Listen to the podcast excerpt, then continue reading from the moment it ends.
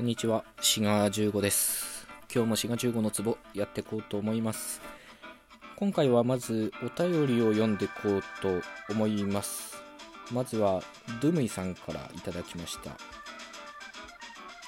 えー、俺が遅くなりました。ご回答いただきありがとうございます。言語や文化は本当に面白いですね。沼に気持ちよく沈んでおります。まだまだですけど。ラケットの話も面白かったです。体の変化で合う合わないが変わるについてつらつら考えていたら似合わなかった服が似合うようになるって現象もあるなと思いました。ちょっとずれてますかね。すみません。若い時に今似合わないけど物として好きだから欲しいと思った服を寝かせておいてしっくりくる日が来ることがあります。自分の中にある後々になるであろう人間として豊かになった時の自分が反応するのかななどと妄想したり。えー、かっこ通じますか、えー、ではまたということで、えー、どうもドゥムイさんありがとうございます、え、ギフトと一緒にいただきました、まあ、このラケットの話っていうのはあの僕がバドミントンやってて体の成長と合わせて自分の使いやすいラケットが変わっていったみたいな話ですね、まあ、このラケットの場合はですね、まあ、フィジカルな成長っていうかね肉体的な話なんで、まあ、割と分かりやすいとこがあると思うんですけど服が似合うかどうかっていうのはねそういったフィジカルの面も関わってるけど感性とかねセンスの問題もちょっと絡んでますよね。だからねこのドゥムイさんの考え方はねすごい素敵だと思うんですよね。その後々自分が似合うものを想定して服を選ぶっていうかね、まあ、そういうのって何というか感性が変わっていくのを想定してるって感じですよね。年を取ることってね普通はネガティブに捉えられがちですけどね。こうやって変わっていく感性を楽しみにしながら生きていけるってことはすごい素敵なことだと思います。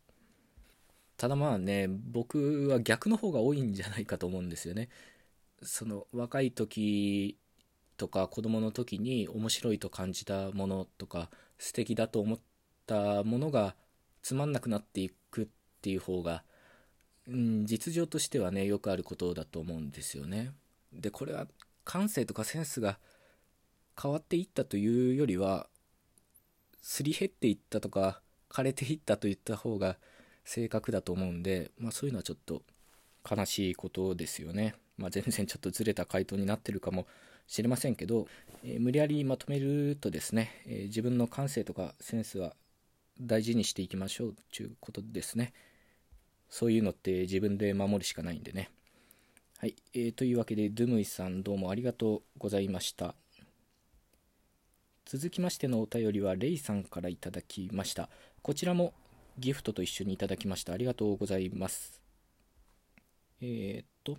お父さんたちで近似複数となるとありましたが、LGBTQ+ だと、それがお父さんとお父さんという社会的なポジションから見て、2人のお父さんたちにもなりうることもあります。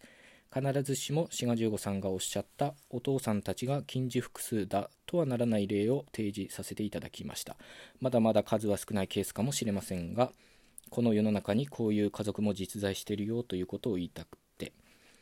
まあ一回ここで切りますけどこのお父さんたちって言った時に、まあ、近似複数の話をしたんですよね。近似複数というのはすなわちお父さんたちっていうのはお父さん足すお父さん足すお父さんっていう感じではなくてお父さん足すお母さん足すお兄ちゃんみたいに、まあ、純粋な複数ではなくてお父さんと他のメンバーみたいなね、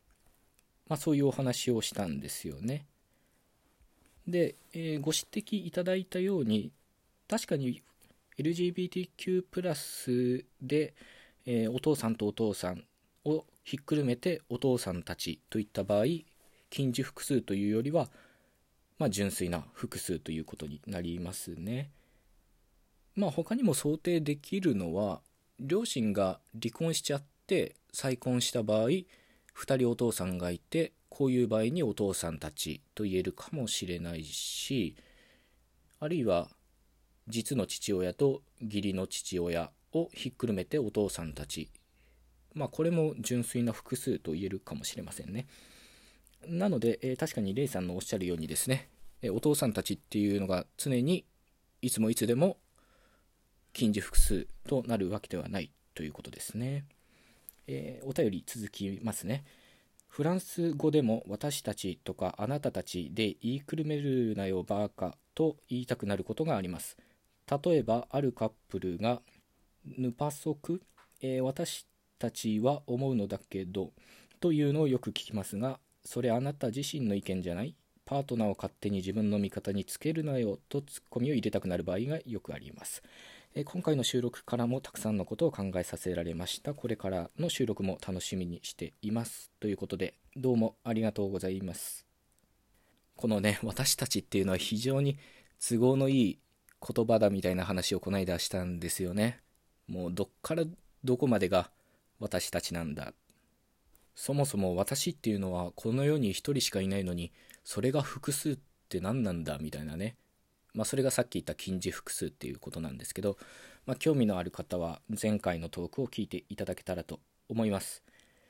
というわけで2通のお便りを読み上げました。おいで、えー、今日のトークなんですがトークタイトルにもあるようにこの番組滋賀15の壺がジャパンポッドキャストアワード2020の推薦作品に選出されました。ねめでたいですね、えこれも一重にいつも聞いてくださってる皆様のおかげでございます。この推薦作品っていうのは、まあ、25の番組が選ばれててノミネートの一歩手前みたいな位置づけなんですよね。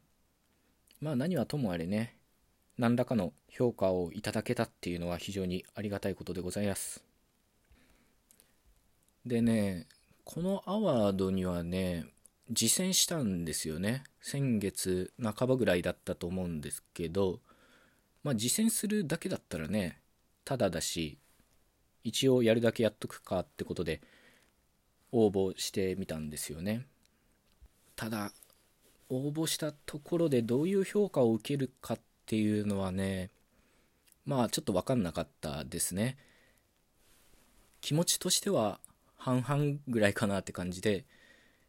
自分の番組に自信がないわけではないんですよね。こちとら自分の番組が一番面白いと思ってやってるんで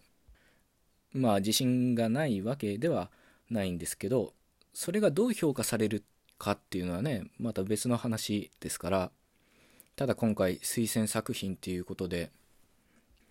自分以外の人にも面白いと思ってもらえてるっていうのが分かってね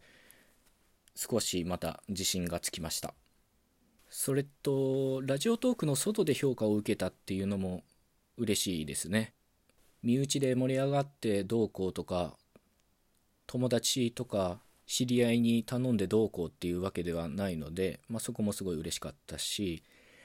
あとはね今ラジオトークで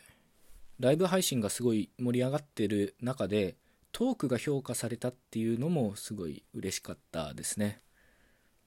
今後もねクオリティを落とすことなく